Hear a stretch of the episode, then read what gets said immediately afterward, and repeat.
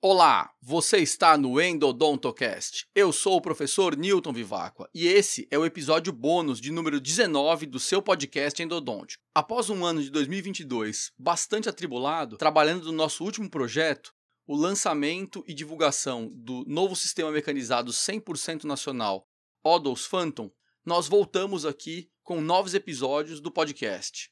Para você que ainda não conhece e ficou curioso ou curiosa em conhecer, basta acessar odosdedeus.com.br barra Phantom.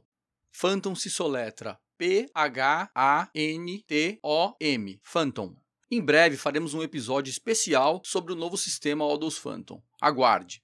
Para facilitar, vou deixar o link aqui nas notas do episódio. Enquanto isso não acontece, vamos trazer algumas coisas muito interessantes para vocês aproveitarem.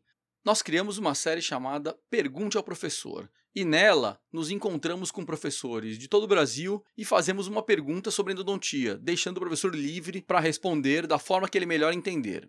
Neste início, a primeira pergunta que fizemos foi: na sua opinião, nos últimos 10 anos, qual foi a melhor e qual foi a pior coisa que aconteceu na endodontia? Obviamente, o primeiro participante não poderia ser menos ilustre. O meu grande amigo e, obviamente, um grande profissional, o professor Ângelo Freire, coordenador do INMAGNE, em Salvador, Bahia.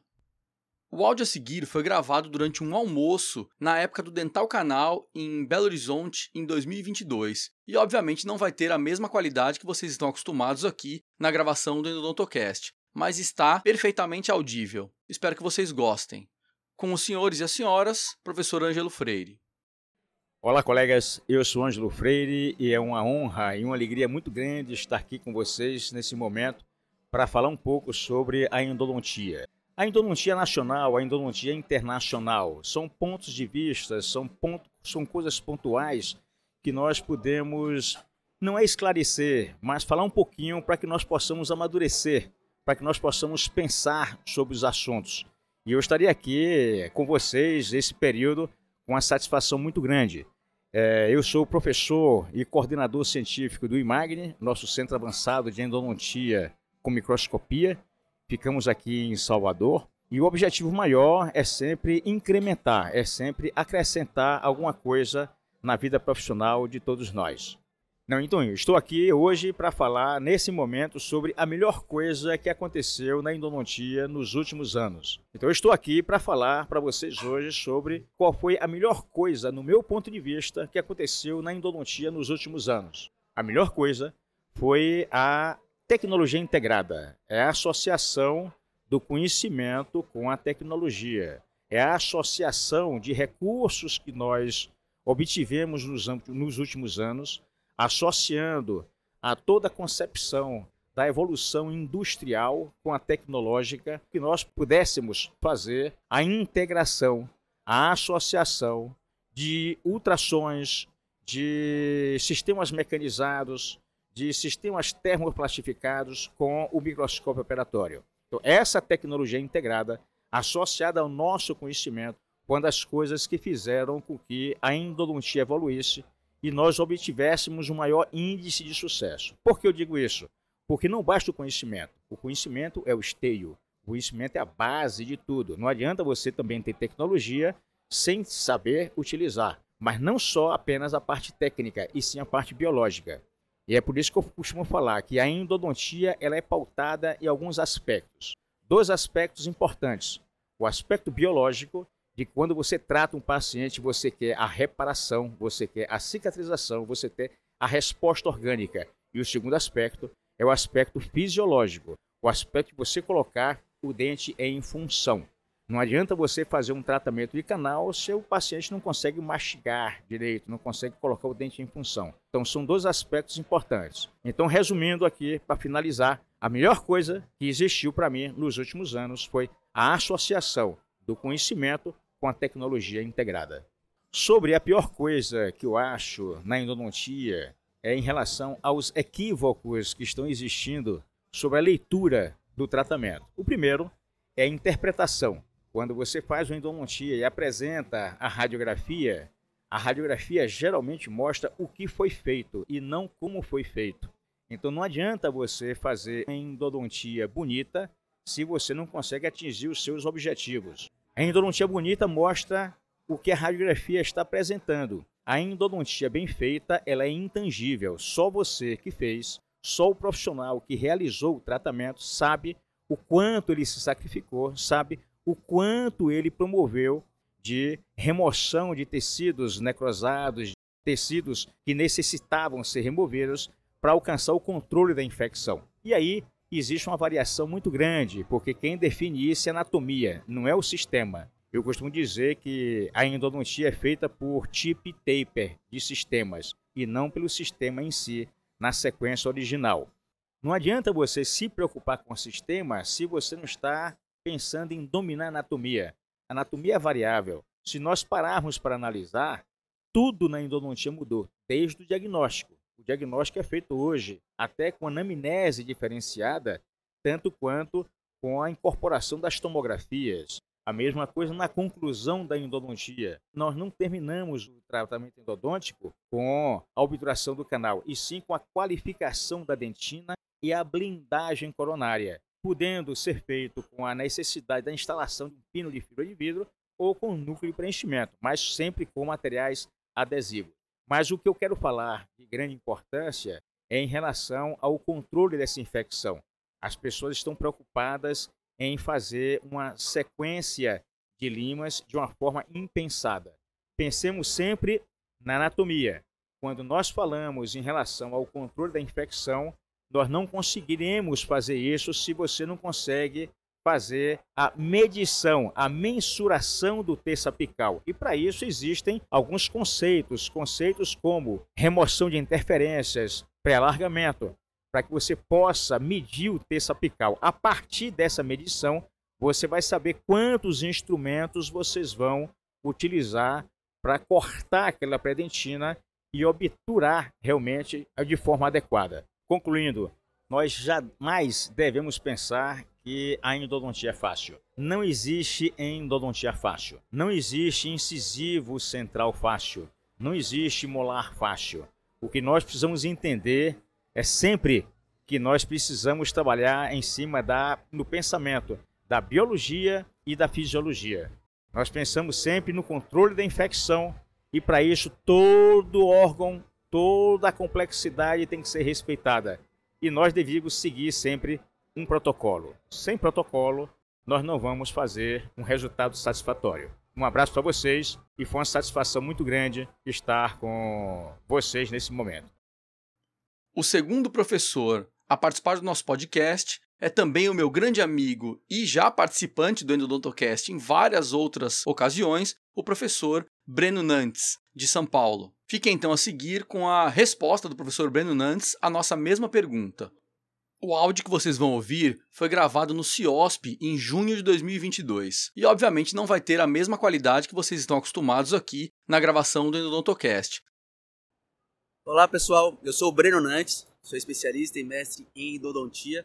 Sou aqui de São Paulo, capital. Trabalho exclusivamente com endodontia e hoje estou atendendo a esse convite do professor Nito Vivacqua para falar sobre o que eu acho de melhor e de pior na endodontia, que ocorreu na endodontia nos últimos 10 anos. Quando o Newton me fez essa pergunta, o que tem de melhor para mim na endodontia nos últimos 10 anos, eu acho que eu posso falar. A primeira coisa que me veio à cabeça foi o tratamento térmico. Então, não sei se foi exatamente os 10 anos, mas desde o M-Wire aos outros tratamentos térmicos mais profundos, para mim é, trouxe uma segurança para a endodontia de tratamentos complexos muito interessante. Então, é, principalmente os instrumentos mais atuais, tratamentos térmicos mais profundos, que garantem uma flexibilidade maior, embora a gente tenha, sim, perda de corte, é uma mudança das características desses instrumentos mais atuais comparado com instrumentos mais antigos. Para mim, é, o tratamento térmico é que eu considero de melhor na endodontia dos últimos 10 anos. E agora outra parte, que eu considero de pior na endodontia dos últimos 10 anos. Cara, a gente trabalha basicamente falando em limas, com endodontia automatizada. E eu acho que cada vez mais tem ocorrido uma confusão de endodontia automatizada com endodontia automática. Se eu consigo ver alguma coisa ruim da endodontia dos últimos 10 anos, é essa automa automatificação da endodontia.